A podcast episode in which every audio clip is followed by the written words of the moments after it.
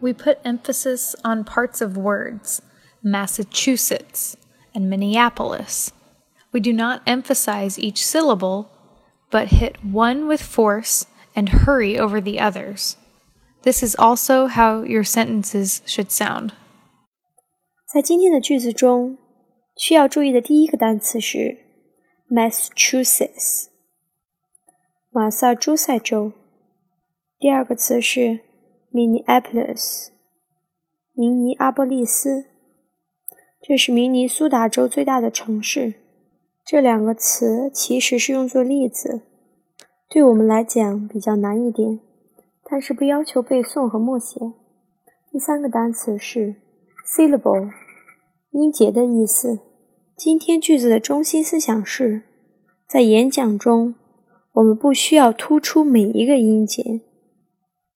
We put emphasis on parts of words, Massachusetts and Minneapolis.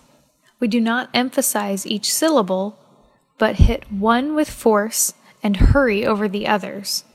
This is also how your sentences should sound. Thank you.